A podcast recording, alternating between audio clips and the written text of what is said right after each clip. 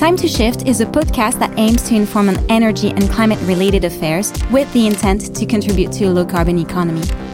Hi everyone, we are thrilled to announce that our new channel, Time to Shift English Edition, is now live. On behalf of the entire Time to Shift team, we wanted to thank you from the bottom of our hearts for your support as we develop content in English for the podcast.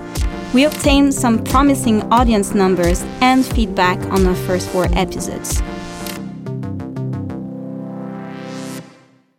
We also realized that we wanted to reach a broader international audience and that offering content in French and English on the main Time to Shift channel may confuse our listeners.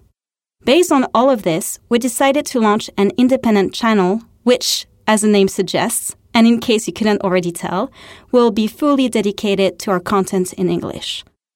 All existing and upcoming episodes, which will include translated content from our parents' French podcast, as well as original content tailored to an international audience, will be published on this new channel. You will find the link in the podcast description below. We have a small favor to ask of our fantastic Shifters community. As you all know, the Shifters and the Shift Project currently have a limited reach outside of France. With this podcast, we are starting from scratch and aiming to build a global community sharing our values. If you want to help us start strong, it would be fantastic if you could subscribe to the new channel, leave a review if you can, which allows us to gain visibility in the algorithms of the podcast platform, and share the channel with all of your friends, coworkers, family, neighbors, pets, anyone really you think who might be interested. We have several exciting episodes in the making that our team is working on that will be published in the coming months. You'll want to stay tuned for upcoming episode on the psychology of change, focusing on how to help others transition to low carbon practices you will be able to get some tips on specific habits that could help you live more sustainably and reduce your carbon footprint with our episode on behavioral change.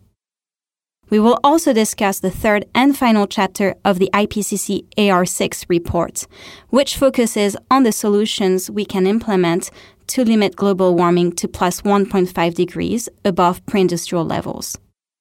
In a separate episode, we will cover the complex synergies between wood and energy. Finally, if you've wondered about the impact of technology and of our digital lives on the climate, you'll want to visit our channel in a week's time and listen to our next episode.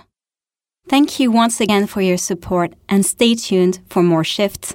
À bientôt! This podcast was produced by the Shifters, volunteers supporting the Shift project. The Shift Project is a French think tank advocating the shift to a post carbon economy. Stay tuned for more shifts.